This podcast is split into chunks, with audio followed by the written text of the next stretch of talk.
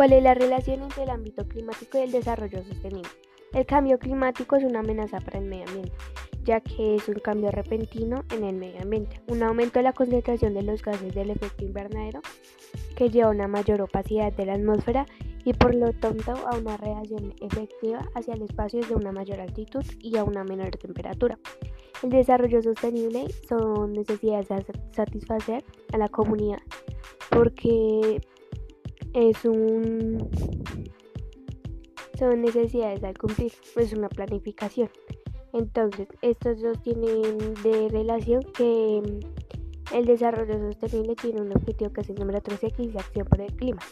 Y esto es una necesidad a satisfacer.